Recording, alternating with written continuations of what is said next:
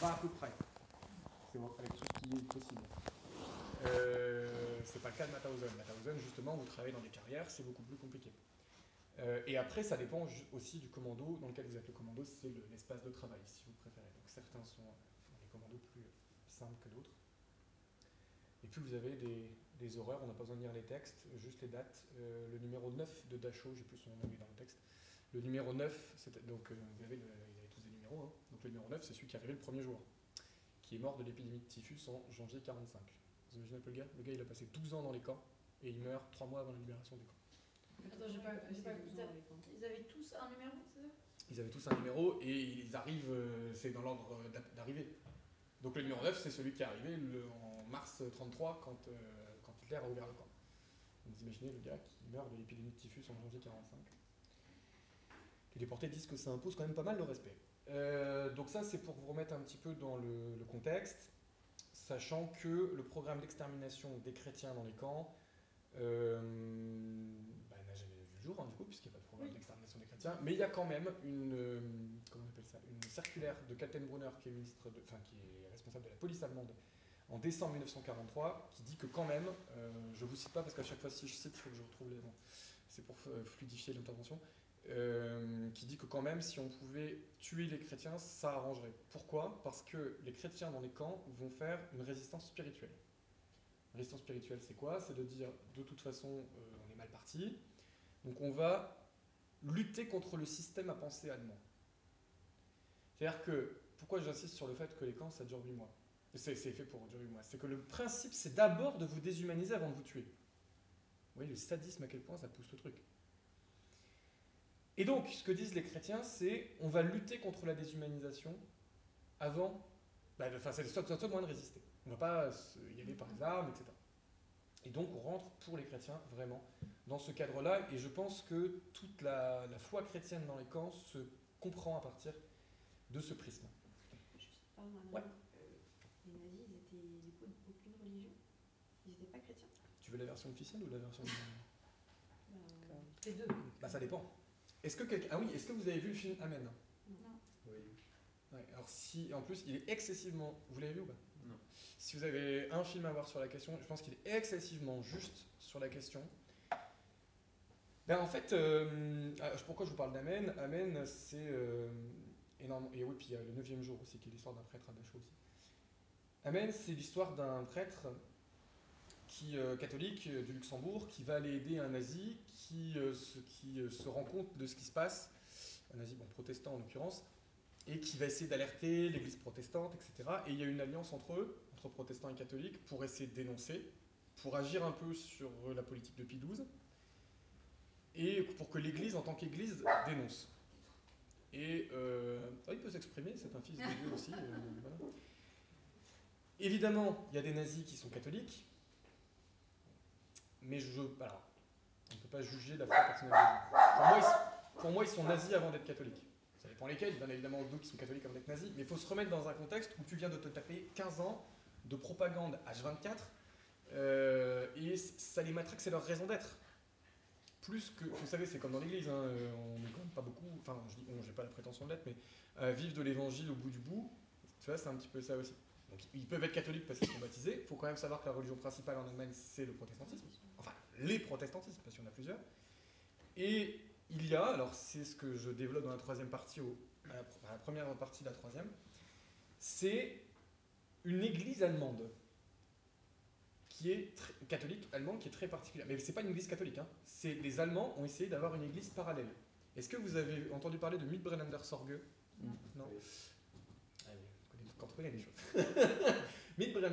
En mars 1937 est un texte du pape Pie XI, alors, qui techniquement il n'est pas contre le nazisme, mais il est contre la manière de penser allemande. C'est-à-dire quoi concrètement? Donc Rosenberg, qui est l'idéologue du parti nazi, va vouloir réécrire la, la manière allemande de voir les évangiles. C'est-à-dire qu'il veut, je cite, un évangile du sang et de la race. En fait, il veut supprimer l'Ancien Testament parce que c'est juif. Hein. Il veut supprimer aussi Saint Paul parce que Saint Paul, c'est ce qu'il appelle le christianisme négatif. Et il dit à un moment, euh, le Vatican est scandaleusement défenseur des êtres inférieurs. J'ai envie de te dire oui, je t'emmerde. Mais bon, c'est un autre débat. Mais euh, on est entre nous. Mais, euh, et donc, Il veut un évangile du sang et de la race. Pour moi, c'est pas catholique, évidemment. évidemment, c'est pas reconnu par Rome. Eux, ils vont t'expliquer que si, ils ont toute une manière de penser. C'est ce que je te disais juste avant. Ils considèrent que le Christ est allemand. Et ça fait flipper. Parce que en lisant les textes de Rosenberg, c'est tellement bien écrit qu'un esprit, euh, entre guillemets, euh, faible, qui n'a pas fait, entre guillemets, tous les guillemets possibles, qui n'a pas fait sa conscience critique, qui n'a pas vraiment de, de, de, vraie tradition ancrée chez Okor, ils disent oui, il a raison. Et euh, donc le mythe du XXe siècle d'Alfred Rosenberg, s'il y en a qui veulent s'intéresser à la question, c'est très intéressant sur la manière de penser. Et c'est aussi le rôle de l'historien. Là, je parle en tant qu'historien, j'essaierai de parler plus en tant que chrétien à la fin. Mais en tant qu'historien, c'est très intéressant de voir, c'est pas juste. Euh, comment je dirais ça? On essaye de voir le nazisme comme ce qu'il est vraiment et pas comme oh là là, c'est des nazis, ils sont horribles, machin. Ah oui, alors ok, d'accord, on est tous d'accord. Maintenant, il faut comprendre. C'est vraiment la démarche d'Anna Arendt de dire on va essayer de comprendre un petit peu au-delà de ça ce qu'ils ont. Ça répond à ta question? Ouais. Je pense pour poursuivre euh, la, question, euh, les, les, chrétiens qui étaient dans les camps, ils, y étaient, enfin je, je, suis un néophyte euh, total, donc ils étaient parce qu'ils étaient chrétiens ou il y avait une autre raison Alors ça dépend lesquels. Hmm. ça dépend lesquels. Tu, comment je dirais ça? Pas comme les juifs, hein. je, je, vais le dire dix fois, mais pas comme les juifs. Les juifs, ils sont pas que juifs. Si tu, ils y sont pour la plupart pour fait de résistance. Donc si tu considères que tu as résisté parce que tu étais chrétien, bah du coup oui, tu y es parce que tu étais chrétien. Hmm. Mais tu n'y es pas euh, à la base pour ça, tu y es pour faire de résistance. Et les chrétiens qui y sont, et notamment les chrétiens français, mon étude se limite aux français pour la simple et bonne raison que je parle ni allemand ni polonais. Donc il faudrait faire une thèse pour quelqu'un qui parle allemand et polonais. On m'a dit, euh, bah, t'as qu'à apprendre l'allemand. ah mais gros, c'est plus compliqué. Euh, Qu'est-ce que je disais? Oui, pour la simple et bonne raison qu'il y en a beaucoup qui ont été euh, soit dans des stalags en 1940, donc qui sont fait des anciens soldats français euh, prisonniers pendant la guerre de 40, et qui ensuite vont résister contre la pensée allemande, c'est toujours cette idée-là, dans le stalag, dans le fondement de leur religion, et du coup, pour les punir, seront envoyés en camp de concentration. Ou alors, et là notamment, euh, ils sont, il n'y en a pas ce soir, mais des gens de la jeunesse ouvrière chrétienne, l'action catholique devrait être hyper fière d'avoir fait ce qu'elle a fait, euh, il y en a énormément qui sont allés. La, jeunesse ouvrière chrétienne a demandé à ses militants d'aller au STO, au service de travail obligatoire. Vous voyez un peu le service de travail obligatoire? En gros, en 1943, en février 1943, euh, il n'y a plus assez de main-d'œuvre parce que tous les soldats sont partis sur le front de l'Est. Et donc, le, les nazis, Reich demande à Vichy euh, d'envoyer des ouvriers dans les usines. Et ça a hyper renforcé la résistance, puisque énormément de gens ont dit Bah non, j'y vais pas. Ils se sont barrés dans les montagnes, ils ont monté des réseaux de résistance la jeunesse ouvrière chrétienne a demandé à ses militants d'y aller pour, euh, pour justement aller résister spirituellement en Allemagne. Ah ouais, non, mais il faut les porter. Hein, faut... Et c'est une autre manière de résister. Voilà. Et certains, donc euh, je ne vais pas vous détailler ça ce soir, c'est détaillé dans le livre. Je dis pas ça pour vous acheter le livre. Et euh, c'est détaillé dans le livre.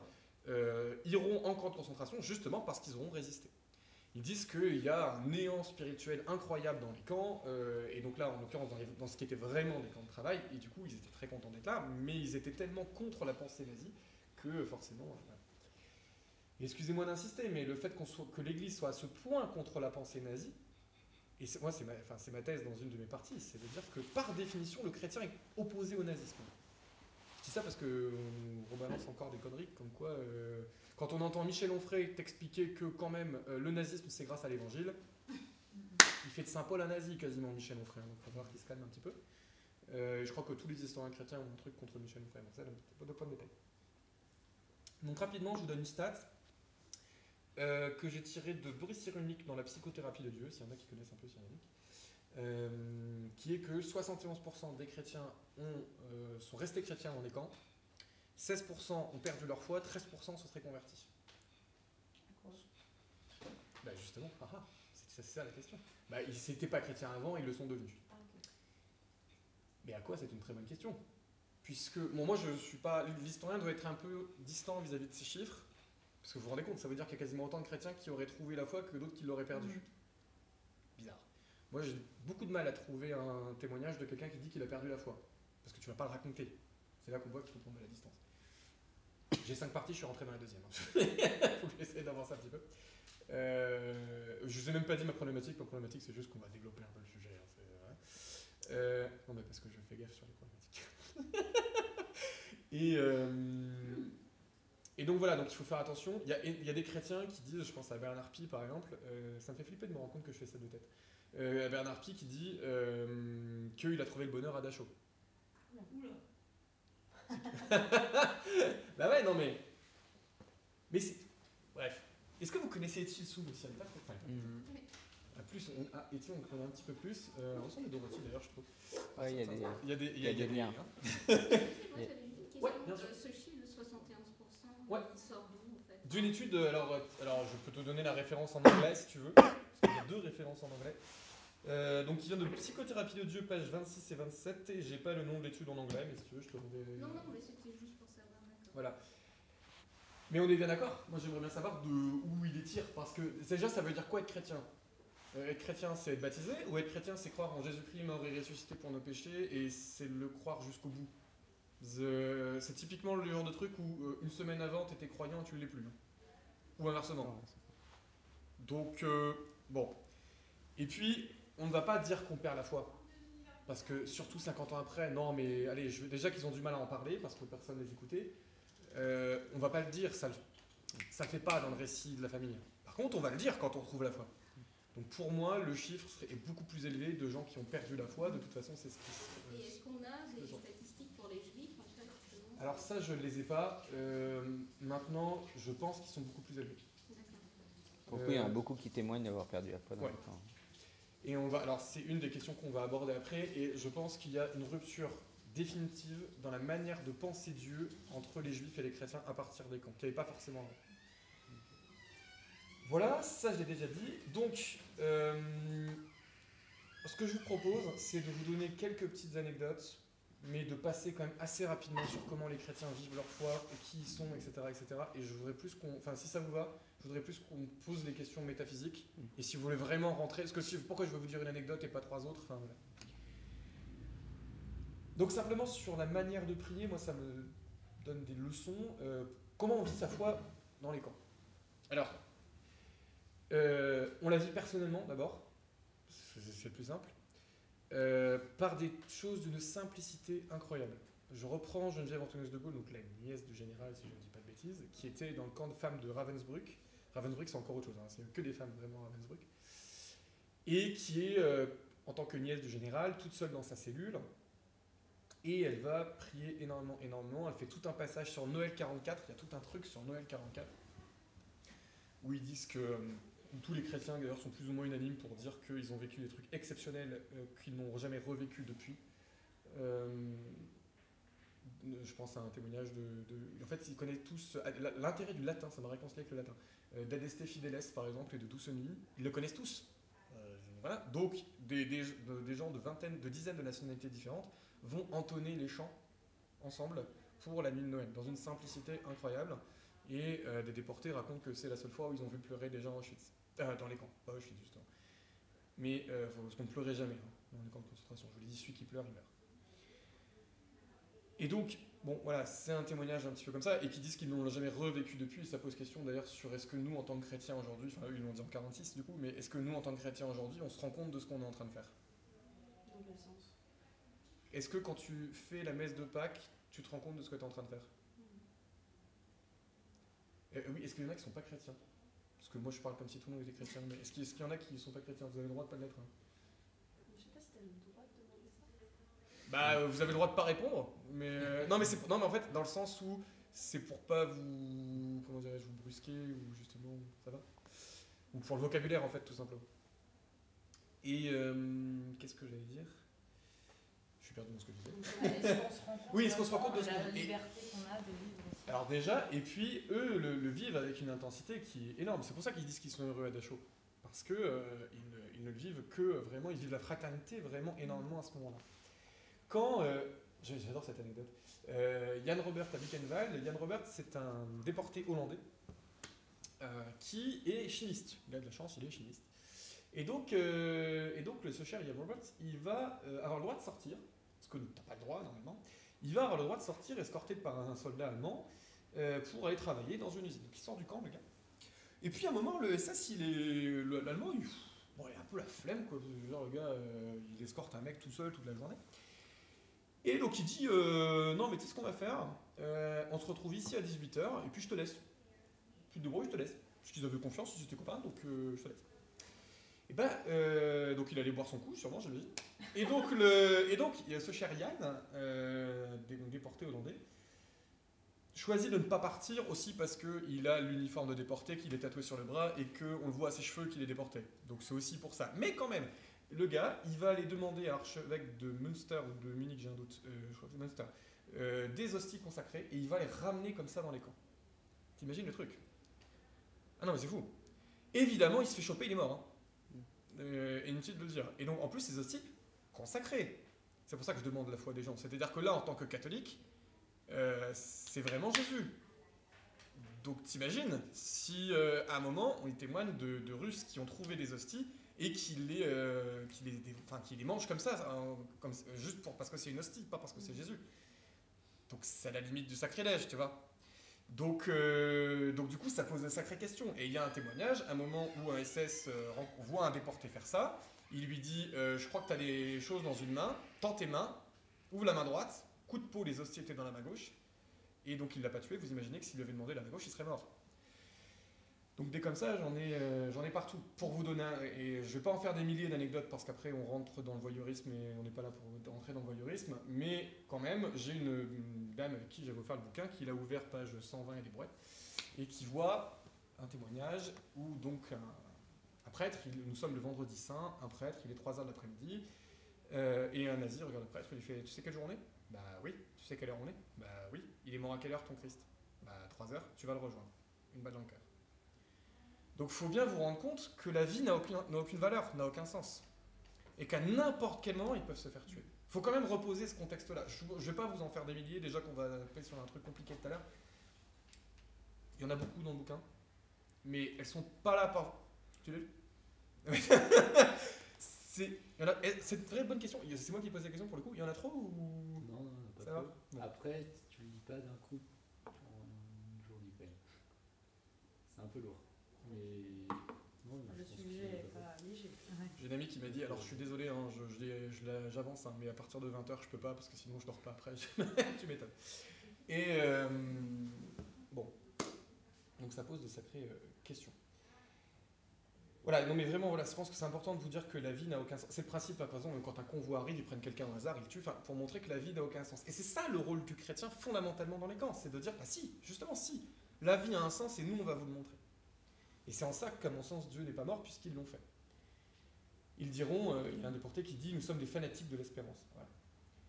Et donc, euh, pour avancer un petit peu sur la prière, il y a deux prières, à votre avis, quelles sont les deux prières qui sont dites par les chrétiens dans les camps Les deux principales. hein.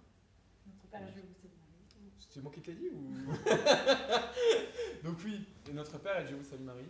Et à votre avis, quel est le mot, alors à part des déterminants, on est d'accord Quel est le mot le plus prononcé dans les camps Là, vous allez galérer à trouver. Par les chrétiens ou de manière générale Alors, j'ai envie de te dire les deux, mais là, de manière générale. André Ça aurait pu, mais c'est... Non, oui, au-delà des Amen. mots de politesse. Non, pas amen. Maman. Pardon? Maman. Maman.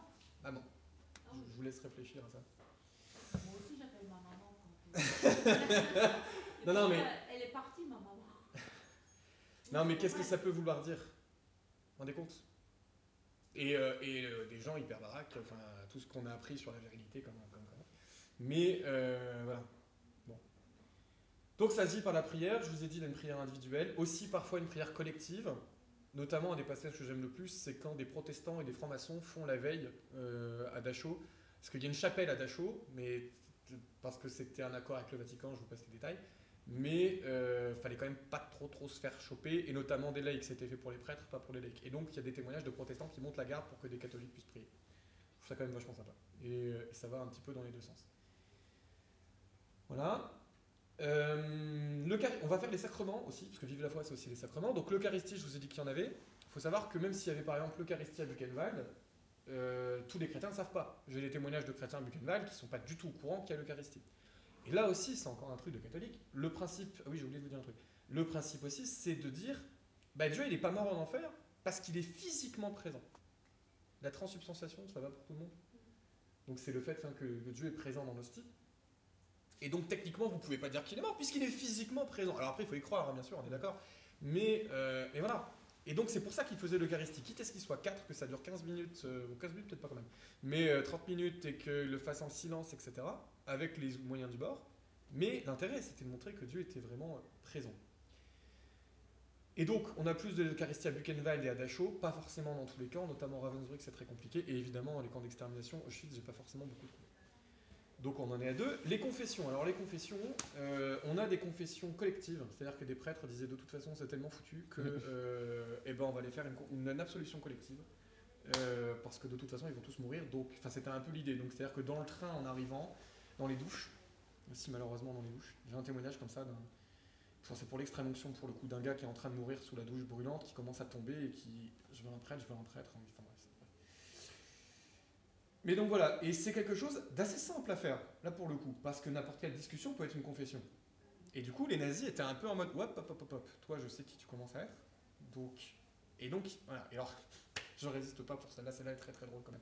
Et oui, on peut se marrer un peu quand même. Euh, et donc, il y a un nazi qui chope vraiment un prêtre à un moment en train de faire une confession, et de fait, il était en train de confesser. Et donc le nazi lui dit euh, Donc je vais te dénoncer et tout. Il fait Bah comment vous savez que j'étais en train de confesser? Vous allez me dénoncer? Bah moi aussi je vais vous dénoncer parce que si vous le dites, je vais dire que vous êtes allé voir un prêtre pour vous confesser. Vous croyez qu'il va le prendre comment votre chef? Et le nazi a rien dit. Vous imaginez le, mec, qu'est-ce qui lui est passé par la tête pour dire ça? Et de fait, il, il a eu la vie sauve pour ça, mais voilà Mais faut être fou pour dire ça. Euh, et donc il y avait énormément de confessions et on témoigne de prêtres, notamment à Dachau, qui sont morts de fatigue à force de faire des confessions de tout le monde. Il faut, faut, imaginer le truc. Enfin, je pense qu'on. Enfin, en fait, je dis faut imaginer, mais en fait, non, c'est absolument inimaginable. Donc, la confession. Le mariage, j'en ai pas. Euh, j'en ai un à Compiègne, mais techniquement, c'est pas un camp de concentration, c'est un camp de transit. Certains ont déjà vu Compiègne, peut-être? Comme c'est pas trop loin de Paris Toi, t'as déjà vu Compiègne? Ouais, ah oui, non, ça, c'est un camp de transit. Mais donc, du coup, c'est, euh, tu vas pas mourir à Compiègne. Hein. C'est un peu comme Drancy, si vous connaissez un peu Drancy. Euh, donc, voilà, mais bon. Des confirmations, j'en ai pas. Euh, le témoignage, l'idée avancée, c'est qu'il faut une vraie préparation pour la confirmation et que tu fais pas ça dans un camp. Bon, ça, c'est une supposition. Après, je me dis, c'est aussi parce que c'est pas forcément un sacrement qui était extrêmement en, ce que je veux en vogue à l'époque. Donc, euh, voilà. Et puis, des extrêmes onctions. Alors, ça, par contre, on en a beaucoup. Et des baptêmes, on en a beaucoup. Ces deux-là, on en a. Et je parle de. J'en ai un dernier à la fin, pour ceux qui ont suivi. Il reste un septième sacrement, je vais vous le faire après. Mais donc, les baptêmes, et euh, les extrêmes onctions, on a beaucoup. Le problème, c'est qu'il faut être là au bon moment, notamment pour l'extrême onction. Et un témoignage, pour les deux, j'ai pour les deux, euh, notamment d'un prêtre qui dit Je suis vraiment épuisé, je suis désolé, il est 3h du matin, on n'a rien mangé, euh, je te baptise demain. Je promis, je te baptise demain à la première heure. Sauf que le gars, il est mort entre temps. Vous imaginez pour des chrétiens ce, que ça peut, ce que ça peut vouloir dire. Et c'est pas évident quand même d'en là-dessus.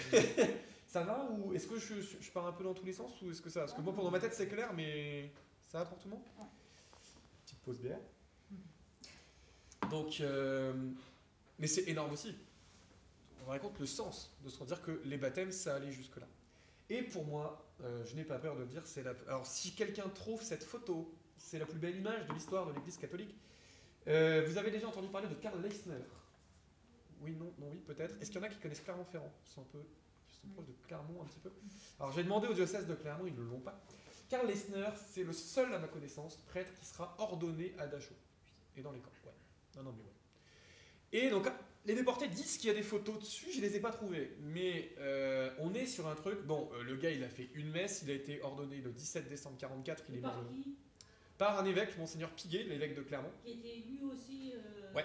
Qui était lui aussi en camp. Alors, sauf que euh, pour être ordonné, donc il faut un évêque.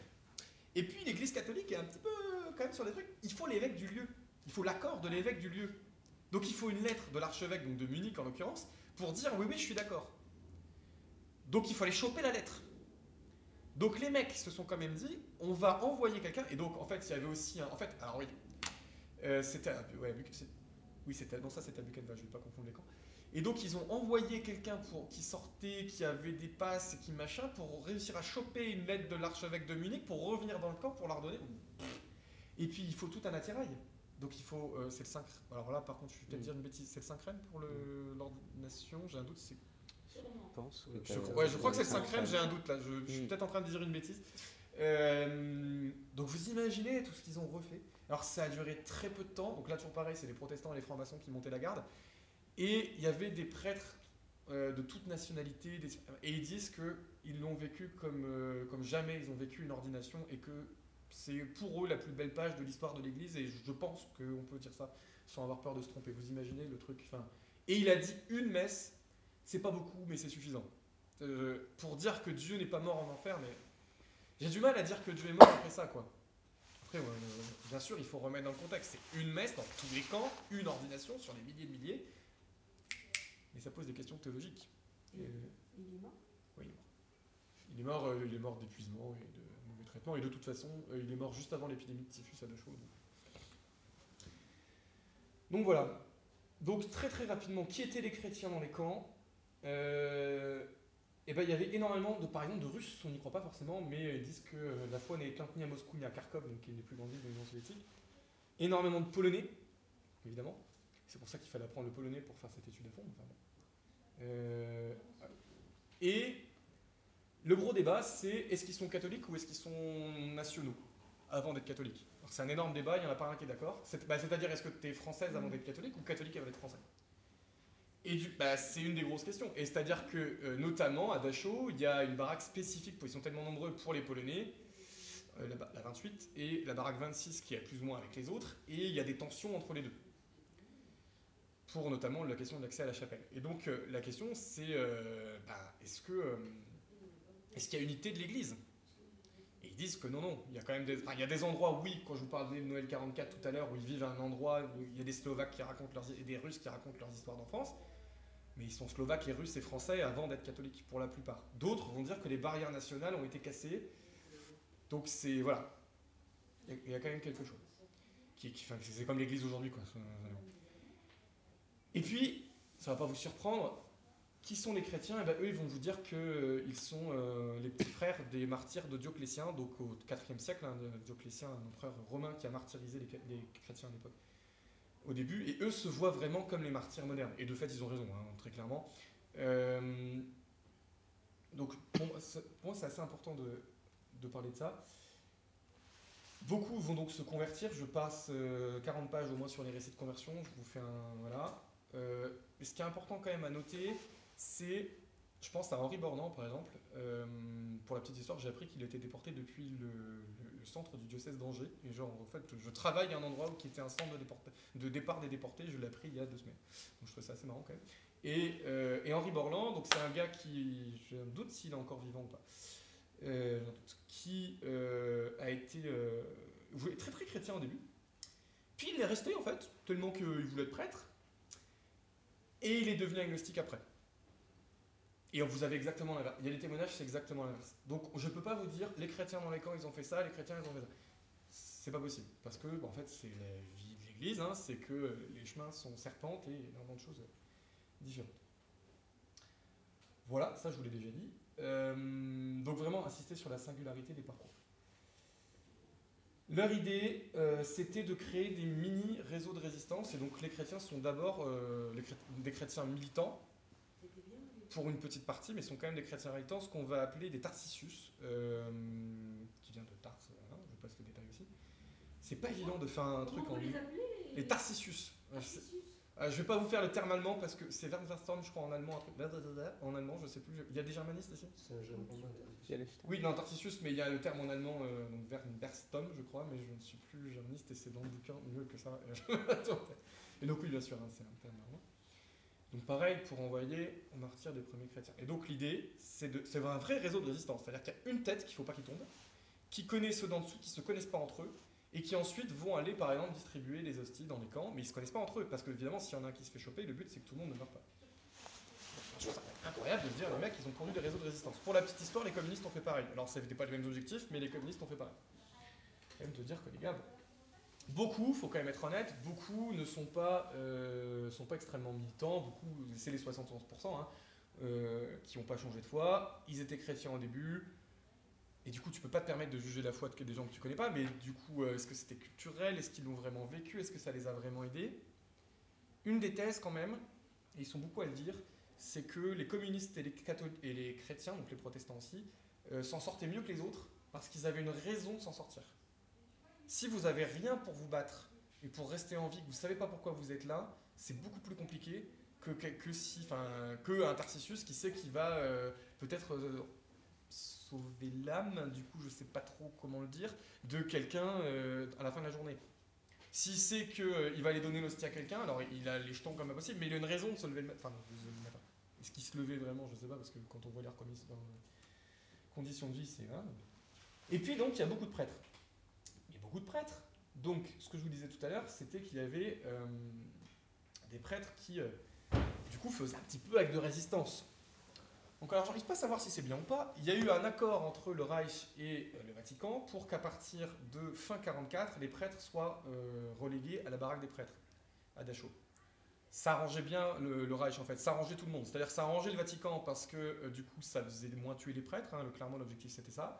Et ça arrangeait le Reich parce que l'intérêt c'était de bah, pas que les prêtres soient partout et puis remonte le moral de tout le monde. C'est justement l'inverse que les nazis veulent faire, toujours dans cette idée, que je disais en introduction, que euh, le camp est d'abord une entreprise de déshumanisation. Et eh ben je suis presque dans les temps, c'est super. Euh, alors très rapidement. Mais pardon, en quoi ouais. les mettre dans une, tous ensemble dans une baraque, ça les faisait moins tuer? Parce que, bah, parce que l'intérêt des nazis, c'était aussi de, de faire détester les... Ah ouais, parce que c'est... Oui. Perversité du système jusqu'au bout du bout. L'intérêt, c'est que ce soit les déportés qui tuent les autres déportés. Ah, nice. Et donc, ouais, et donc, s'ils sont tous au même endroit, les nazis se sont débrouillés pour que les prêtres aient un petit peu plus de rations que les autres. Des privilèges. Pour qu'ils aient une heure de pause de plus, pour que machin, et pour qu'ils soient détestés par les autres. Okay. Et donc, on a un témoignage d'un moment où des déportés, donc des capots, font faire faire des exercices de sport, mais genre, euh, il fait moins de degrés, donc ils ont une petite linge, hein. il fait moins de degrés, et ils leur font faire des pompes et, euh, dans la boue et dans la glace. Et, oh, puis, et tous les autres déportés disent oh, ça va, c'est bon, il l'a bien cherché, ouais, petit curé là, allez, vas-y, fais tes pompes, tu vas voir, c'était plus fort que moi. Tu te rends compte de la perversité du système? Les capots, par exemple, qui sont, des, détestés par les autres déportés, sont des, des, déportés de droit commun, donc des criminels pour la plupart, qui vont exécuter l'ordre des nazis. On est compte le truc? Donc ça, tout pareil, j'ai un développement énorme là-dessus, sur cette question purifier et détruire de Jacques Semelin, qui est un historien euh, comme ça, euh, et qui pose la question de la perversité du système. C'est hyper frustrant parce que j'aimerais bien détailler beaucoup plus, mais euh, simplement sur les figure marquante. Est-ce que euh, Bonhoeffer, ça vous dit quelque chose? Oui. Bonhoeffer C'est qui Bonhoeffer Dietrich de son prénom. C'est qui Dietrich? Dietrich, un, un, pasteur, pasteur. un pasteur protestant qui va mourir à Flossenburg euh, en avril 45, et qui sera un grand penseur de, de l'Église réformée. Euh, donc voilà, je pense qu'il y a des figures comme ça. Mark Spotzov, pardon, pour les Russes. Euh, donc on en a beaucoup. Si je parle principalement des catholiques, c'était ça que je voulais vous dire, si je parle principalement des catholiques, c'est juste une question de source, c'est juste qu'il y a beaucoup plus de catholiques qui sont déportés que des protestants. Vous n'avez pas dit Edith Stein euh... Alors Edith Stein, elle est juive à la base, même si après elle est devenue catholique, mais en fait elle est morte à Auschwitz. Oui. Et c'est pour ça que la distinction entre les camps de concentration et l'extermination, Edith Stein, moi j'ai rien sur Edith Stein. Mmh. Euh, je parle un petit peu d'elle à un moment parce qu'elle a une spiritualité exceptionnelle, mais Edith Stein c'est malheureusement, de ce que je sais, en tout cas, elle sera décédée tout de suite. C'est pour ça que Ethel Soum, c'est une des figures hyper importantes pour moi, et j'en mets trois lignes parce que je me suis dit, il faut que je la mette, mais de fait, euh, je peux rien mettre sur Ethel parce que elle est, elle est, morte tout de suite. En tout cas, on n'a aucune, aucune trace. Mais je voudrais quand même vous parler d'une seule figure, j'aimerais vous en parler de, allez, de deux, parce qu'il y en a un que j'ai rencontré en vrai, euh, de deux figures très rapidement. Le premier, c'est Gérard, alors je suis désolé, il s'appelle vraiment comme ça, de Gérard Sandrier, il n'y a pas de jeu de mots, parce que mmh. une fois j'ai dit ça, on a éclaté de rire, je suis désolé, qui est un franciscain, alors enfin, plutôt de chez moi, et Janamien, et euh, Gérard Sandrier. C'est un déporté dont on dira euh, J'ai vu les diables dans les yeux des SS, j'ai vu Dieu dans les yeux de Sandrier. Parce que le gars, alors on va remettre dans le contexte, euh, donc il va mourir en 45. Sandrier, c'est un gars qui dit Non, non, mais je te prends du travail en plus pour toi. Non, mais c'est bon, j'ai assez mangé, vas-y, tape dedans. Donc on est d'accord qu'ils ont un litre de soupe qui en fait c'est de l'eau dégueulasse et du pain noir par jour. C'est fait exprès parce que c'est pour les tuer petit à petit. Et le gars, il va donner à manger. Et là où on est dans un truc pas possible, il y a le prêtre qui l'accompagne, c'est un prêtre aussi, mais le prêtre qui l'accompagne va dire euh, alors juste tu continues comme ça, je te prive de communion parce que c'est le seul truc que j'ai trouvé pour t'empêcher de faire ça, pour que tu vives. Et le gars répond oui mais. J'ai pas compris, excusez-moi de répéter. Je, je vous en prie. Ça, mais j'ai pas compris le, le, le déroulé du, de ce qui s'est passé. Cendrier, c'est un frère qui est déporté et qui va tellement aider les autres qu'il va prendre du travail à leur place, euh, il va leur donner à manger alors qu'il n'a rien à manger en fait. Et donc, un autre prêtre qui lui donne la communion va dire Non, mais je te prive de communion parce que c'est le seul moyen que j'ai trouvé pour que tu arrêtes, pour que tu vives. Il essaie de lui sauver la vie en fait. Et Cendrier répond Oui, mon père, mais notre frère François n'aurait-il pas fait la même chose Parce qu'il est franciscain. Le gars, bon, moi ça pose des questions de fou, euh, et je vous encourage vraiment à aller. Euh, je ne dis pas ça pour vendre mon livre, je me répète, mais vraiment à, à, rencontrer la figure de Cendrier qui est très peu travaillée, très peu connue, ce qui pose aussi une question euh, autour de. Un évêque dira l'Église a honte de ses martyrs. Moi ça me pose question. Je ne dirais pas que l'Église a honte de ses martyrs, mais ça me pose quand même sacrément question. Et je le mets notamment en miroir avec la figure d'Elie Wiesel. Est-ce que certains connaissent Elie Wiesel? Ouais. Alors là, pour le coup, qui est un juif, euh, c'est pire que. Enfin, c'est pire. Je ne sais pas ce qui est le pire entre Wiesel et Primo Levi, on va reparler d'Elie Wiesel après. En termes de, de, de force théologique euh, et, disons-le, d'émotion, l'historien a aussi, a aussi ses émotions. Donc voilà, Cendrier, je voudrais vraiment le. Et puis une petite histoire, et je voudrais vraiment le, remercier euh, ici à, à, travers Raphaël Ezraïl. Alors Raphaël Ezraïl est encore vivant, j'ai eu la chance de l'interviewer, de le rencontrer pendant des longues heures, euh, qui a fait un livre qui s'appelle Pour l'espérance d'un baiser, qui est absolument magnifique. Euh, Raphaël Ezraïl, donc qui est juif, tout ce qu'il a plus, enfin tout ce qu'il a plus juif, non, mais il est agnostique.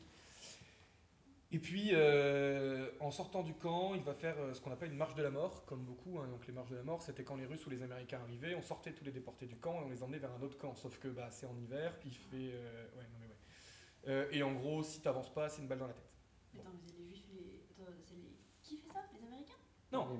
non, non, non, non. Ah, c'est les nazis à l'approche des Américains ou des Russes, surtout des Russes en l'occurrence, qui vident les camps Bon, après qu'ils vident les camps, soit qu'ils mettent les gens dans des fermes et qu'ils font qu'ils mettent des mitrailleuses de deux côtés des fermes, qui font cramer la grange et qui tirent à la mitrailleuse pour ceux qui essaient de sortir. Ça, j'ai un témoignage d'un gars qui a survécu à ça, enfin bon, voilà. Soit tout simplement hein, qu'ils les laissent crever dans la glace. Et Ezraïl, c'est juste théologiquement, il a le droit de faire ça. Euh, Ezraïl, donc qui est juif, hein, j'insiste, euh, va baptiser un catholique 5 secondes avant de mourir, à peu près. Et donc, vous avez, donc il a le droit de faire ça. Donc, il a euh, baptisé un catholique? Il a bah, quelqu'un qui est devenu catholique, du coup, un de ses frères qui lui dit Je t'en supplie, je vais mourir. Moi, vous, vous, parlez un peu vite. Ouais, désolé. J'essaye de travailler là-dessus, je vous promets. Et, et c'est vrai qu'on a des fois du mal à suivre. Quoi. Ouais, désolé. Mais en fait, c'est hyper frustrant parce que j'aimerais bien euh, détailler à fond, et sinon, mais je sais que sinon je perds et que. Voilà. Donc je vais essayer, je vous promets rien, si dans deux minutes je reparle vite. Peut-être faut boire de l'eau, quoi. Alors, alors je veux pas la ramener, mais elle est super bonne cette bière. Donc. Euh... Est-ce qu'il y a des questions avant que je raconte un peu cette histoire? Ça va? Après, les, on passe à la dernière étape qui est un peu plus. Donc tout ça, je suis désolé, hein, je survole. Mais... Et donc Ezraïl, et c'est pour vous montrer quand même. Hein. Pour moi, Dieu n'est pas mort justement pour ce, ce genre de choses. Euh, et donc, un de ses frères, dans ses bras, lui dit euh, Baptise-moi parce que. Baptise-moi, quoi. Et donc, il va le baptiser, il va prendre de l'eau, euh, ce qu'il trouve, quoi. Bon, ça va, il y a de la neige, donc il, fait, il arrive à trouver. Il le baptise, et vraiment, le gars meurt je ne sais pas si c'est 5 secondes, 1 minute, 5 minutes. Donc il est mais dans le... la rédemption. C'est ça. Après, toujours pareil, vous y croyez, vous y croyez pas. Mais. Voilà. Mais quand? Bon, allez, il fallait que je la fasse celle-là, donc on passe à l'étape qui pour moi, que je vais essayer de détailler un petit peu plus. Je voudrais commencer. Donc là, on passe sur les questions un peu plus métaphysiques. Je, suis hyper frustré moi-même de ne pas détailler plus, mais bon. Et je vais commencer par un témoignage qui, moi, m'a beaucoup touché. Alors, on sort trois secondes de la Deuxième Guerre mondiale et on va à la Première Guerre mondiale. Donc, un soldat de la Première Guerre mondiale qui s'appelle Gabriel Nancy, euh, donc qui a survécu à la Première Guerre mondiale, nous dit, je cite, Le mercantile céleste n'est qu'un mythe, une grossière et néfaste plaisanterie. Ma grand-mère était la plus pieuse de Nancy mais elle mourut à cause d'une bombe le 10 novembre 1918 alors qu'elle tentait de sauver les enfants de sa voisine, possiblement non baptisés. Depuis ce jour-là, je n'ai plus voulu savoir toutes ces imbécilités. Je laisse le soin aux hypocrites, aux abrutis et aux esprits peu éclairés de dire des prières. S'il lui est possible, par un simple acte de sa volonté, de guérir un malade à Lourdes, ne devrait-il pas aussi se servir de sa volonté pour empêcher le mal? Ne devrait-il pas protéger son Église et ses fidèles? J'ai perdu quatre enfants en bas âge et j'ai compris que le bon Dieu des nigauds n'existait pas, Autrement, comment expliquer toutes les souffrances de l'humanité? C'est ça la question. La question c'est quel Dieu en fait aussi derrière? Parce que euh, moi, ça m'a révolutionné cette vision de Dieu. Quand j'ai lu ça, je me vois encore, j'ai lâché le bouquin, je, je suis sorti de la BU, ça m'a fait torturer pendant une semaine. J'étais à Lourdes il y a deux semaines, ça m'a fait bizarre. Mais finalement, bref, ça m'a torturé ce truc-là. Et, euh, c'est la question que, que quelque part, euh, c'est pas que j'ai envie de vous poser, mais c'est la question centrale que posent les chrétiens. Quel Dieu était à Auschwitz? Est-ce qu'il y, enfin, est-ce qu'il y était, puis lequel? Et donc, pareil, je vais y aller beaucoup plus vite que ce que je voudrais. Et je vous parlais d'Elie Wiesel tout à l'heure. Donc Elie Wiesel, qui a été prix Nobel de la paix et déporté juif. Et le point où c'est terminé entre les juifs et les chrétiens, on ne sera jamais d'accord. Un enfant de. En fait, il y a un Hollandais, donc je ne sais même plus dans quel camp d'ailleurs, je l'ai écrit, mais je je vais pas trop de temps. Un Hollandais sabote une usine. Bon, d'accord. Évidemment, sabotage interdit. Évidemment, pendaison. Ouais, tu te doutais que j'allais parler de ça Eh ben ouais, celle-là, je suis obligé d'en parler. Alors, euh, s'il y en a qui sont mal à l'aise, vous avez le droit de le dire et j'essaierai d'accélérer parce que c'est un peu malaisant. Je vous, le dis d'avance. Sauf qu'il était aidé d'un pipel. Un pipel, en l'occurrence, c'est un enfant et il avait 12 ans, le petit. Et euh, donc, bah, sanction, pendaison, hein, évidemment. Donc pour le Hollandais, vous allez me dire c'est triste, mais c'est entre guillemets, c'est un déporté entre guillemets parmi d'autres, avec tous les guillemets possibles. Et puis vous avez le gamin. Et là, quand même, les SS disent euh, bah techniquement, on est censé le pendre, mais enfin, euh, c'est un gamin quoi. Tu me diras, ça les empêchait pas de les envoyer à la chambre à gaz. Sauf que là, c'est pas pareil. C'est encore pire. C'est une pendaison publique, parce qu'évidemment c'était public, devant 15 000 personnes, parce que les déportés devaient sortir dans le, bah oui, les déportés devaient sortir dans le froid. Bah oui. Pour voir, bah oui, pour voir le gamin pendu, parce que si tu veux, c'est un petit effet dissuasif, quand même, globalement. Sauf que bah, je vais essayer de pas rentrer dans les détails, mais je suis obligé de vous dire les détails. C'est pas du voyeurisme, hein, c'est vraiment sinon on n'a pas la question théologique derrière. Sauf que la corde est trop longue, elle est trop, grosse plutôt, et il a un petit coup, gamin, parce que c'est un gamin. Donc il met une demi-heure à mourir. Donc je vous passe les détails. Et là, les déportés, même moi ça me. Même les. Là, les, déportés pleurent. Alors que je vous ai dit depuis tout à l'heure, ils ne pleurent jamais. Et là, énormément de déportés disent Mais et là, il est où Dieu Et il y a deux réponses. La réponse juive, c'est J'en sais rien. Il est mort. Et il y a des pages et des pages et des pages de juifs qui se torturent, sans jeu de mots, qui se torturent l'esprit, ils ne savent plus quoi en faire. Des rabbins qui, mais je sais pas, j'en sais rien. Et ils essayent de se démêler avec ça et globalement, ils n'y arrivent pas. Et euh, je me souviens d'avoir parlé à Monseigneur Gobillard, l'évêque auxiliaire de Lyon, et qui m'a dit. Euh, bah c'était à, c'était Moulin d'ailleurs, Et qui m'a dit bah, bien sûr que Dieu est mort puisqu'il est ressuscité. Et c'est tellement simple théologiquement que ça m'était pas venu à l'esprit. Donc pour les chrétiens, c'est Jésus qui est pendu. Et pour les juifs, bah, c'est juste l'enfant et, et on ne sait pas, on sait pas ce qu'on a vu. Pourquoi c'est Jésus, qui est pendu? Bah, C'est Dieu en toi, c'est dans l'évangile de Luc. C'est Dieu en toi qui est pendu et, qui est le, et Dieu est le symbole de tous les innocents qui souffrent dans l'histoire. Et donc là, Dieu est pendu avec cet enfant. C'est aussi l'enfant, mais c'est Dieu et l'enfant qui sont pendus. Du coup, il est mort. Ah oui, mais du coup, il ressuscite. Et Dieu, il est présent. Euh, si tu es catholique, les dieux sont le Dieu est présent en toi. Oui, mais du coup, tu prends Dieu. Oui. Attends, je, je te suis pas là. Comment je vais expliquer? Ah non, mais c'est intéressant. Parce que, parce pas que évident du coup, tu as l'idée qu'il y a le paradis derrière et donc euh, que, entre guillemets, il est délivré. Non, que Dieu souffre avec les plus faibles. Que ce que vous avez fait au plus petit d'entre les miens, c'est moi que vous l'avez fait. Mm -hmm. Donc techniquement, je, exemple basique, euh, on pourrait dire que n'importe quel SDF que tu croises dans la rue, c'est en partie Dieu. Mm -hmm. Donc c'est ça, donc c'est la même idée. C'est de dire que le gamin euh, qui est euh, là pendu, bah, c'est Dieu en lui, si tu préfères, est pendu. Et donc c'est la figure même de Dieu qui est pendue avec cet enfant.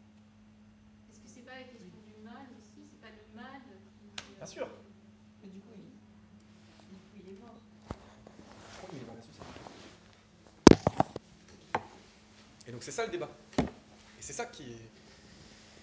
Et tu comprends pourquoi on dit. On, des fois, j'aime bien l'expression le scandale de l'évangile, parce que quand tu entends des trucs comme ça, tu dis. Et donc, toute la réflexion, pour moi, se base là-dessus. Et en fait, moi, ma thèse, euh, en tant que chrétien, et en, fait, à partir de ce que disent les déportés, les déportés chrétiens vont dire. Euh, donc déjà que Dieu était avec eux puisqu'il y avait l'Eucharistie, puisqu'il y avait tous les sacrements, puisque machin. Pour donner des petites anecdotes euh, d'auteur, mon éditeur a voulu que je fasse que cette partie-là à la base. Et je dis bah non, parce qu'en fait, si je fais que cette partie-là, il n'y a pas tout ce qui est avant. Et ma justification pour dire que Dieu n'est pas mort, c'est de dire bah ils étaient croyants, ils se sont convertis, ils ont machin, machin, machin, machin. C'est ça ma justification. Vous comprenez tout le système avant, pourquoi je vous bassine avant avec tout ce qu'ils ont vécu. Et c'est ça qui permet de dire que Dieu n'était pas mort. Et alors, quelle est la conception La question c'est ça. Quelle est la conception qu'ils ont là-dessus? Est-ce que vous êtes plus ou moins familier avec le concept de théodicée? Ah C'est quoi la théodicée? Peut-être que. ah, bah, c'est intéressant parce que tu vas peut-être avoir une définition différente de la. La théodicée, mais c'est le. Enfin. C'est le dilemme entre. euh, si Dieu est tout-puissant et qu'il est bon, pourquoi existe le mal? Exactement. Euh, voilà, Bah, c'est- c'est- c'est c'est- c'est la définition de la théodicée, donc c'est très bien. J'aurais pas dit mieux en fait. Et euh, est-ce que je dis que c'est parce que j'avais un trou et que du coup tu m'as. c'est des fois, t'as beau avoir bossé pendant des mois dessus, tu sais plus, hein, clairement. Euh, non, mais oui, non, c'est tout à fait ça. Et euh, voilà. Est-ce que vous. Alors, ça, c'est. Il y a un Scrabble là-bas, donc s'il y en a qui jouent au Scrabble et qui, ont, chopent un K, euh, est-ce que vous savez ce que c'est la kénose Alors, on m'a même sorti en fac de théologie qu'il y avait une triple kénose. Euh, la kénose, c'est le fait, Philippiens 2, versets 6 à 11. C'est Dieu qui se fait. Ah, c'est quoi la kénose c'est- c'est pas justement la mort de Dieu. Alors, pour moi, c'est pas la mort de Dieu, c'est Dieu qui se fait tout petit et serviteur pour servir les autres. C'est on peut décliner ça énormément, c'est le lavement des pieds, c'est la faiblesse, c'est la théologie de la croix, tout ce que tu veux. Mais c'est ce Dieu-là qui, pour moi, est vivant. Donc les déportés, qu'est-ce qu'ils vont nous dire? Ils vont nous dire que, euh, alors je vous passe tous les détails aussi, parce qu'on avait dit une heure et normalement j'ai plus que trois minutes. Euh, les déportés, ils vont nous dire que déjà, Dieu respecte la liberté de l'homme. Ma grosse question, c'est, ok, mais qu'est-ce qu'on fait concrètement? Ok, Dieu, il- Dieu, il aurait dû intervenir, d'accord. Il y a un déporté qui dit, mais, Didier pour ne pas le citer, il dit, mais, attends, mais je sais même pas ce que j'aurais voulu. Qu'est-ce que, attends, attends, qu'est-ce que je veux? Que Dieu balance des éclairs sur tous les SS Et après? Qu'est-ce qu'on fait après? On s'en va du camp? Oui, mais en fait, euh, si tu t'en vas du camp, tu te fais rechoper, hein, parce que vu tes tenues et bien, tu vas te faire rechoper. Attends, donc du coup, qu'est-ce qu'il faut? Il faut cramer toute l'Allemagne? C'est pas une solution, tu te rends bien compte que c'est pas une solution. Et donc ça, c'est une vision un peu euh, païenne, en fait, de Dieu. C'est une vision, alors, pas enfin, c'est une certaine vision qui peut être développée dans l'Ancien Testament, mais qui n'est pas païenne, parce qu'il faudrait le remettre dans le contexte, et là, on n'a pas le temps. Mais, euh, mais en fait, eux-mêmes savent pas. Parce que quand on dit Dieu n'a rien fait, bah oui, mais tu veux qu'il fasse quoi? Et une des, choses, qui est euh, voilà, c'est de dire, mais Dieu laisse sa liberté à l'homme, puisque finalement les SS, c'est quoi? C'est des gamins perdus. Je- J'entends que c'est- insupportable à entendre ça. Mais c'est ce que dit Etilsoum, pour ceux qui connaissent Etilsoum. À un moment, elle va, elle se fait convoquer par la Gestapo, et en fait, elle dit, mais, mais qu'est-ce qui se passe? Elle le dit pas, mais évidemment, mais elle se dit par rapport au SS qui lui hurle dessus et qui a le pouvoir de la tuer, mais tu t'engueulais avec ta famille hier soir ou ça se passe comment? Dis, ah, Prends un café si tu veux, on discute. Mais vraiment, elle avait envie qu'on discute avec, parce qu'il dit, mais mais qu'est-ce qui fait que t'es comme ça en fait euh Allez, mais tu dois souffrir en fait. J'ai envie d'écouter ta souffrance. En fait, c'est ça. Si vous avez un seul bouquin à noter, c'est pas le mien. Euh, alors par contre, pareil, il faut tenir le choc. Les hommes ordinaires de Christopher Browning. C'est pour moi le livre qui m'a le plus marqué dans ma vie. Euh, c'est un livre qui raconte la 101e division SS d'Hambourg. Qui te, en fait, la photo du bouquin, c'est des papas SS avec leurs petits enfants blonds parfaits dans les mains. Donc ça, c'est le soir. Et puis, ils ont tué 76 000 juifs, ces gars-là. Donc c'est l'équivalent de la rave du Veldiv. Des hommes ordinaires, Christopher Browning. Et en fait, pendant 250 pages, on t'explique pourquoi le SS va le faire. Et tu en viens à plaindre le gars. C'est-à-dire que, vous allez comprendre pourquoi je vous parle de ça. hein. Parce que tu te dis, mais en fait, attends, ils ont la liberté de pas le faire, sauf que s'ils le font pas, ils se font haïr par le groupe, ils laissent leurs copains, euh, entre guillemets, excusez-moi, mais faire le sale boulot et faire la merde. Et il y en a qui se font dire, mais non, mais en fait, tu le fais pas, mais c'est une catastrophe. Quand il y en a certains qui se rebellent, ça met tout le groupe en désordre, et en fait, bah, les exécutions sont bien. Au début, c'était des exécutions, bah, c'est bien pire que ce qui pouvait être fait. C'est-à-dire que du coup, euh, ils tuent des, excusez-moi, mais juifs à 2 mètres et, et c'est pas bien fait, c'est pas bien organisé, ils veulent le faire, ils y vont pas, machin. Alors qu'en fait, il y a une deuxième fois où tout le monde obéit, ça se passe beaucoup mieux. Et limite, même presque pour les juifs, ça se passe mieux. C'est horrible à dire, ils se font tuer à la fin, hein, mais voilà. Et ça vous pose la question de, mais ces mecs-là qui sont objectivement des meurtriers, qui tuent des bébés devant leur, devant leur mère, bah ouais, mais c'est des gens comme tout le monde.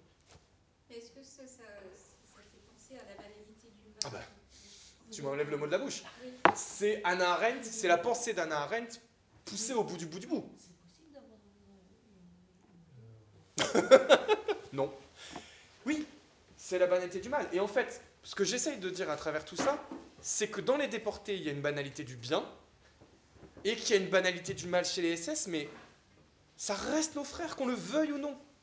Comme dirait Bernanos, un catholique n'a pas d'alliés, il n'a que des frères. Et c'est ça qui, si vous poussez la logique jusqu'au bout, vous vous rendez compte du changement théologique que ça montre? Ou pas du tout, ou je, suis- aux fraises et ce que je dis c'est du de théorie. Euh, Excusez- Excusez-moi, je crois que j'avais aussi entendu Oui. les, les SS qui disaient oh bah nous, nous, de toute façon, on obéit aux ordres. Bah oui. C'est ça. Mais, en fait, là, dans ce bouquin-là, il dans pourquoi ils obéissent aux ordres. Parce qu'il faut bien qu'ils bouffent, les gars. Et il faut bien qu'ils donnent à manger à leurs enfants le soir. Et leur point de vue, c'est ça. Euh, euh, ça m'est arrivé d'expliquer à ma dentiste que, je pensais que les, nazis étaient des gens qui faisaient, euh, comment dire, qui se débrouillaient dans leur, euh, qui étaient comme ami qui doit entraîner le, le sauveteur avec lui. Et elle m'a répondu qu'elle ne savait pas, mais qu'en tout cas, tout- toute sa famille était morte dans les camps. Donc il y a des choses qu'on peut Bien sûr. euh, ça devient compliqué. Euh, il y a une deuxième chose qui me gêne un petit peu dans, dans l'exposé, c'est toute la question du formalisme, C'est-à-dire? Le formalisme des sacrements. On s'en fout de savoir s'il y a eu tel geste ou telle lettre de, l'archevêque. Euh, pendant l'époque communiste, en Tchécoslovaquie, il y avait des femmes, prêtres, tout simplement parce que les, Russes savaient que les prêtres étaient par définition des hommes. Et puis quand euh, le mur est tombé, eh ben, elles, sont parties dans les Donc, à circonstances exceptionnelles, euh, pratique exceptionnelle, et formaliste n'a plus sa raison d'être. Moi, je vous dis comment ils l'ont vécu. Là, je sais, alors, euh, je sais pas comment je le vends et peut-être que je le vends comme si c'était mon avis. C'est pas mon avis, hein, tout ce que je vous dis depuis tout à l'heure. ça- Alors, ça transpire un peu peut-être le mien d'avis. Mais c'est comment les déportés l'ont vécu. Eux, ils ont estimé qu'il était nécessaire d'avoir la lettre de l'archevêque de Munich pour que ce soit. euh, Et justement, en fait, ça faisait partie de leur dignité. Parce que en, faisant du formalisme, entre guillemets, ils avaient l'impression, ils le disent notamment la Noël par exemple, ils disent mais on a vécu comme l'église d'extérieur, comme si c'était presque normal. Et en fait, notre prêtre là, Karl Lessner, bah, il est prêtre comme tout le monde. Certes, est resté que. Mais ça, fait vraiment partie d'une entreprise de reprise de la dignité. Les juifs, enfin certains juifs, pas tous, il y a beaucoup de juifs qui ont jeûné le jour de Yom Kippour. Alors tu dis, mais attends les gars, vous jeûnez assez comme ça, non? Mais si. Parce que oui, ils mangeaient encore moins que d'habitude, mais c'était une manière de dire je suis vivant, je suis un homme, t'as perdu. Le fait de demander la lettre de l'archevêque de Munich, c'est de dire aux nazis vous avez perdu. C'est une manière de résister spirituellement. Parce que s'ils avaient fait un peu à l'arrache, pas que. c'est pas, Enfin, comprendre ce que je veux dire, hein, tout ce qu'on a fait sur Facebook, c'est pas du tout le truc fait à l'arrache, je suis complètement d'accord avec ce que vous venez de dire. Mais ce formalisme-là, c'est de dire bah oui, mais les gars, regardez, on vit comme avant. Et on appartient, et accessoirement, on a, enfin, pour les catholiques plus que pour les protestants, pour des raisons théologiques, on appartient à l'Église universelle en faisant ça. Et c'est là qu'eux retrouvent, enfin, en tout cas, estiment retrouver leur dignité. Donc simplement pour finir euh, le plus rapidement possible, mais pas trop quand même, sur la vision de Dieu. Donc, Dieu, donc ils nous disent que Dieu euh, laisse les gens libres. Ensuite, il y a cette question depuis Isaïe, Isaïe 45-15, vraiment Dieu, tu es un Dieu qui se cache. Et donc c'est toute l'idée autour de la kénose, c'est de dire, ben oui, c'est vrai, c'est ça que moi aussi qui est difficile à entendre, c'est de dire, bah ouais, non mais attends, attends, attends, attends, là tu me parles d'une ordination sur tous les camps et tu vas m'expliquer à partir de ça que Dieu est pas mort. C'est scandaleux pour moi aussi. Hein. Et, bah ouais, mais j'ai l'impression que Dieu a plus ou moins toujours fonctionné comme ça. À Ninive, ils étaient 10 hein, au début. Euh, Quand euh, Abraham demande à Dieu de ne pas brûler Sodome, ils étaient 10. Est-ce que c'est pas, et d'ailleurs ça pose une question théologique à laquelle j'ai pas la réponse, mais est-ce que le- l'Église n'est pas faite pour être minoritaire Bon, C'est un autre débat. mais- Ah bah non. Tu veux vraiment que je te donne mon avis ou pas? Pour moi, oui, mais pour moi, si. Mais c'est un autre débat. Enfin, en Un fait, texte de Bonhoeffer qui commence sur ça. Bon, ça- là, il faudrait encore deux heures. Si tu veux, on en discute après. voilà. Faudrait faire un débat sur avec Bonhoeffer, comme Alors, je suis, alors je, là, il faudrait un pasteur parce que je suis pas du tout assez calé sur Bonhoeffer, mais c'est vachement intéressant ce qu'il a fait, l'église passionnantissime, passionnantissime. Il, il crée une église protestante dissidente en 34. Ouais, exactement. Et, et son, Après, il est génial. Et donc il y a un livre, enfin, on a mis sous forme de livre les enseignements qu'il a donnés à ses étudiants, Ouais. donc euh, qui s'appelait le prix de la grâce, euh, et qui s'appelle maintenant Vivre en disciple, le prix de la grâce. Ce qu'il y a, c'est que le bouquin est quasiment introuvable, Mais je l'ai même pas chez l'éditeur. Et qu'en occasion, il va aussi, aussi cher que le neuf. Est-ce que on peut Ça pas donne un- une idée de, du succès du bonhomme et dans le monde protestant et ailleurs. Eh ben, Alors, on a première partie qui est clairement au bas de la rue. Qui a édité la biographie de Bonhoeffer. Ils ont édité les En français, ouais. La biographie un peu de Est-ce- référence Bonhoeffer. Est-ce on qu'on peut pas leur dire euh, Je peux leur demander s'ils peuvent vous leur imprimer. Ouais, Je sais C'est pas la si. biographie qui a été écrite par cet américain. ouais la bleue là. Ouais. Exact. Et c'est eux qui l'ont Ah bah, on l'a trouvée Ah, ils l'ont traduit en français Tu, Ouais. Si tu veux, je te donne le numéro de l'éditeur après. fait. C'est beaucoup de choses. Ou chez Salvatore aussi. Ah, il y a- il y a moyen. Non, bien sûr. Et, et puis, est-ce que. euh, donc, oui, donc, voilà, donc cette côté, ce côté de Dieu est tout petit, bon, mais c'est. Est-ce que c'est suffisant? Je ne sais pas. Bon. Il y a aussi, est-ce que certains ont lu le livre de Job? Ouais. Alors, moi, ouais, moi aussi, vite fait. je, je vais pas mentir, hein, moi aussi, vite fait, hein, très clairement. Euh, bon, Job, pour, pour refaire simple, c'est il y a un- une petite discussion entre Dieu et le diable et euh, diable, le diable qui dit, mais tu vas voir, même lui là, qui est hyper fidèle, tu vas voir, je vais lui faire faire endurer tout ce que tu veux et il va craquer. Et Dieu dit, ok chiche. Enfin, il dit pas ok chiche. hein. non mais j'essaie de mettre un peu d'humour parce que c'est compliqué de mettre. Alors ça n'a pas été traduit comme ça par les, par les maçonnettes. Non mais... Après, je suis persuadé que Dieu est humour. Donc euh, voilà, mais bon. C'est pas Dieu est amour normalement Alors les deux. les deux. Euh, bon. Et donc voilà, donc. Bon, est-ce que c'est satisfaisant? Je sais pas. Ensuite, il y a la question du silence. En gros, est-ce que Dieu a parlé? Comment il a parlé? Machin. Moi j'ai envie. Euh, sur le job, pardon. Oui, pardon, non mais t'as raison, parce que tu vois, j'ai tellement de trucs dans ma tête que... Non, ben, non, non, la vision de Job, c'est de, de pousser jusqu'au bout, et en gros, l'idée de dire, c'est bah, les déportés chrétiens, ils ont fait comme Job. C'est- les mettre à l'épreuve, Moi, je trouve ça un peu sadique. Mais... Ouais. mais je- ça, c'est mon point de vue perso. Le point de vue de l'historien, c'est pas j'en sais fiche rien. Ouais, mais si le Nouveau Testament est révélé, révèle le premier, c'est là. Que ce soit l'Ancien ou le Nouveau, c'est quand même dit, Mais c'est un beau métier en plus. Ah, c'est la différence entre, entre le Coran et la Bible, euh, avec les mots d'une époque, pour l'époque, pour que les gens de cette époque-là puissent le comprendre. Exactement. Ce qui fait qu'on a un travail phénoménal à faire euh, en matière d'exégèse après, quand on veut comprendre ce qui a été écrit à une époque dont on a perdu toutes les références culturelles. C'est clair. Il dit euh, Tu ne touches pas la tête de Job quand même. Hein? C'est ça. Euh, Job, c'est- Job, Job il- fait une méditation sur le mystère du mal. Ouais. Bon. Alors que là, en l'occurrence, euh, il touchait la tête des déportés. Et puis, vous connaissez très probablement, cette- euh, par rapport à Job, vous connaissez très certainement cette phrase de Paul Claudel Dieu n'est pas venu supprimer la souffrance, mais la remplir de sa présence.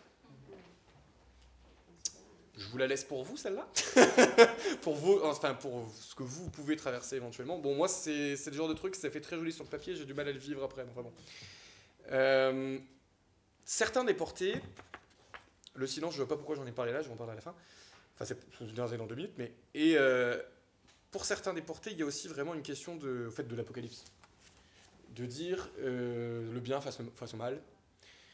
Et donc, c'est pour eux une représentation du bien face au mal. Et ça va jusque dans un tout petit camp à euh, une. Alors, j'ai pas le droit de dire c'est pas vrai, c'est vrai, j'en sais fiche rien. À une révélation d'ange qui serait venu euh, aider les déportés. Ils auraient vu des anges dans le ciel, un peu comme les anges de Mons pendant la Première Guerre mondiale, je sais pas si ça vous dit quelque chose.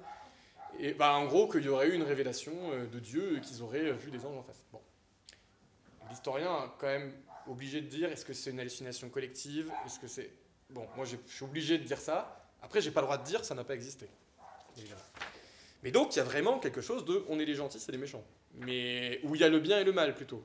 Enfin, vous savez, ça dépend des déportés. Il y a des gens qui vont dire on est les gentils, c'est les méchants. Il y a des, des déportés qui vont dire on est les méchants et c'est les gentils. Alors non. non, non, non, non, non, non, non, mais dans la, dans la logique de la banalité du mal, et euh, transition, ça pose la question du pardon. Certains déportés vont dire, alors là, ça met, alors là je suis obligé de faire en 30 secondes le pardon, c'est une horreur. Euh, certains déportés, euh, qu'est-ce que t'en penses Yannick, toi qui as lu le bouquin Est-ce que, C'est ce que que tu penses qu'il faut développer cette question? Non, je déconne, mais si t'as... Ce serait intéressant. Attends, très rapidement. Euh, Peut-être que Mighty Jirtaner, ça vous dit quelque chose? Mighty. Alors, Mighty, c'est. euh, elle est passée dans le jour du Seigneur, un peu fort. Mighty, c'était une déportée qui, euh, à la fin de sa vie, euh, a eu la surprise de recevoir la visite d'un SS qui allait mourir, qui a fait toute l'Autriche. Si tu vois que tu la connais. Qui a fait. Ah, mais non, je sais pas, tu fais Ah Comme si tu étais en mode Ah, mais si Ah, oui, non, d'accord. bah. En fait, et donc le gars a fait toute l'Autriche pour la retrouver, c'est quand même assez grand l'Autriche. Euh, en mode, euh, je crois que c'est toi que j'ai torturé quand j'étais enfant et je voudrais te demander pardon. Faut quand même avoir la démarche du gars. hein. Quand, euh, pardon, quand elle, elle était enfant, Auschwitz. Petite démarche quand même. Et donc, est-ce que je lui accorde mon pardon ou pas? Et donc, de fait, Maïti va lui accorder le pardon. Bon, un peu, euh, c'est pas gratuit non plus, hein, mais. Et donc, le gars explique que c'est la meilleure chose qui lui soit arrivée sur- de sa vie, même s'il allait mourir, et qu'ensuite, les derniers jours de sa vie, il a passé à faire le bien, et il demandera à Maïti sur son lit de mort. Pour voir le genre de truc que ça fait avancer. Oui. Certains, euh, donc il y en a d'autres, des comme ça, je pense à Hollander Lafont qui a un témoignage absolument exceptionnel, euh, et puis d'autres évidemment vont dire non mais vous êtes fous, c'est impossible. Évidemment. Et donc là on est toujours dans un regard scientifique, c'est pas moi qui vais dire c'est bien ou c'est pas bien, mais ça pose des questions du coup sur le fond de la théologie catholique, et ça montre que certains l'ont vécu, enfin chrétiens en l'occurrence, qui l'ont vécu jusqu'au bout du bout du bout du bout. Est-ce que Dieu n'est pas présent là? Infiniment peut-être. Mais bon. Une autre question. Dieu ne me parle pas. Ah Dieu ne te parle pas. Mais est-ce que Dieu parle pas un peu dans le silence? Le livre des rois nous dit euh, Dieu c'est la voix subtile du silence. Facile à dire, hein ça c'est facile. Là je suis sur un canapé, j'ai une bière après, j'ai des copains, c'est facile. Quand tu le vis au shit, c'est un petit peu différent. Je voudrais vous lire. euh, Comment j'ai. Bouleversé aussi. Discours du pape à Yad Vashem qui va résumer un petit peu tout ça. Adam, donc l'homme. Adam, où es-tu? Non, cet abîme ne peut pas être seulement ton œuvre, l'œuvre de tes mains, de ton cœur. Car qui t'a corrompu? Donc, euh, qui t'a défiguré? Qui t'a inoculé la présomption de t'accaparer le bien et le mal? Qui t'a convaincu que tu étais Dieu? Jamais plus, Seigneur, jamais plus. Nous voici, Seigneur, avec la honte de ce que l'homme a créé à ton image, à tes ressemblances et a été capable de faire.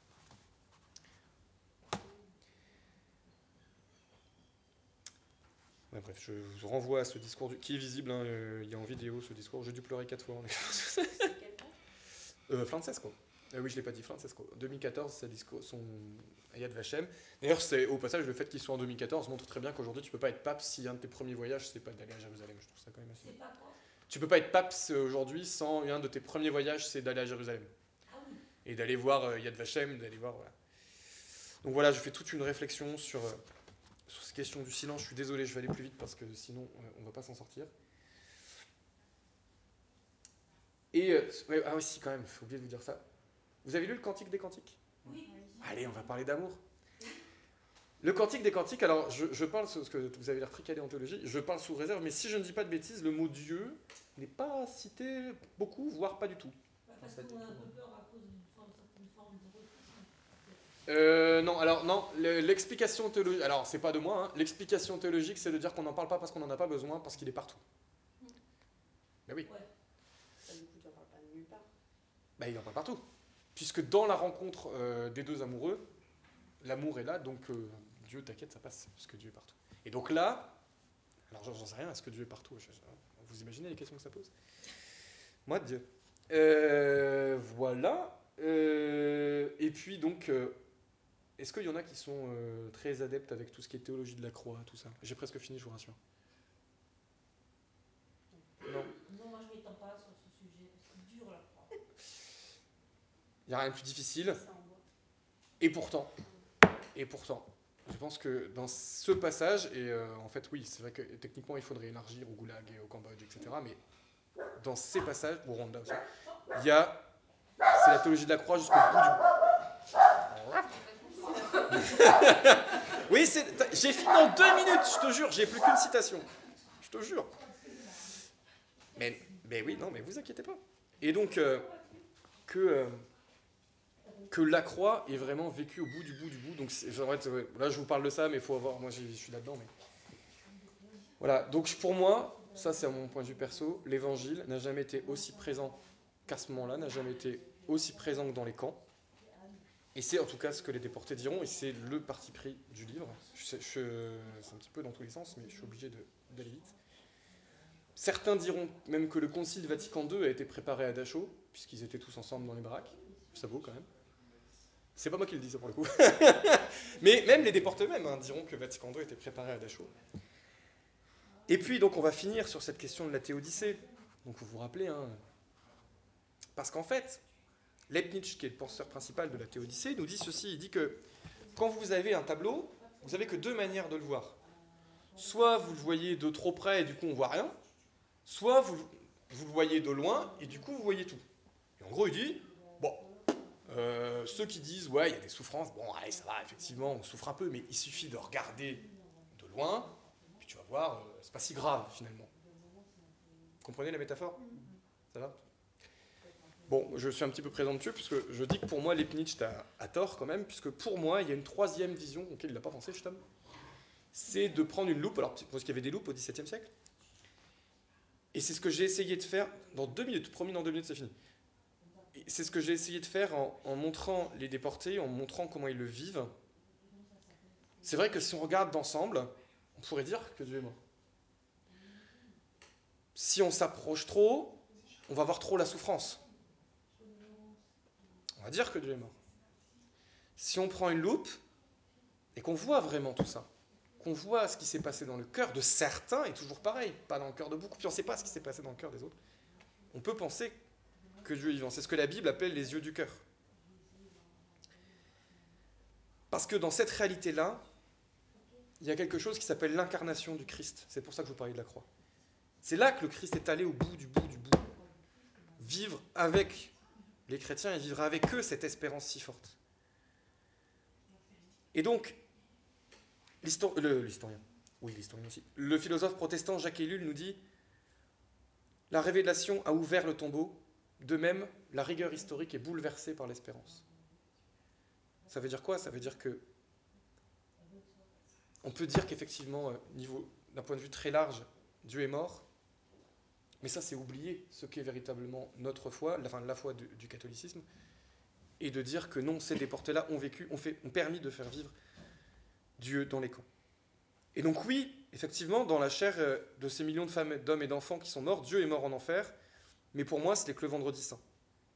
Les témoignages qu'on voit ici montrent qu'ils continuent de prier, continuent de croire envers et contre tout, de vivre leur tradition, qu'ils ont vécu une énorme charité pour certains, et qui vont pour beaucoup jusqu'au martyr. Pour moi, c'est grâce à ça qu'on peut affirmer que Pâques arrive après la mort.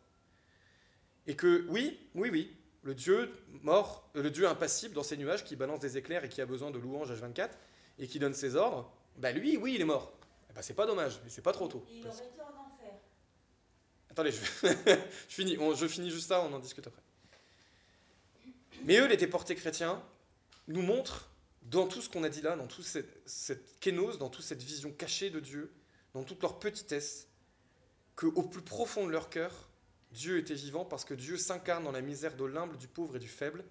Pour moi, oui, le Dieu de la crèche et du calvaire, il est ressuscité. Et je finirai avec une phrase d'Edmond Michelet, qui est un ancien ministre et déporté, qui dit Chacun retient ce qu'il veut des camps de concentration, j'en retiens l'espérance en l'homme. Merci. En l'homme.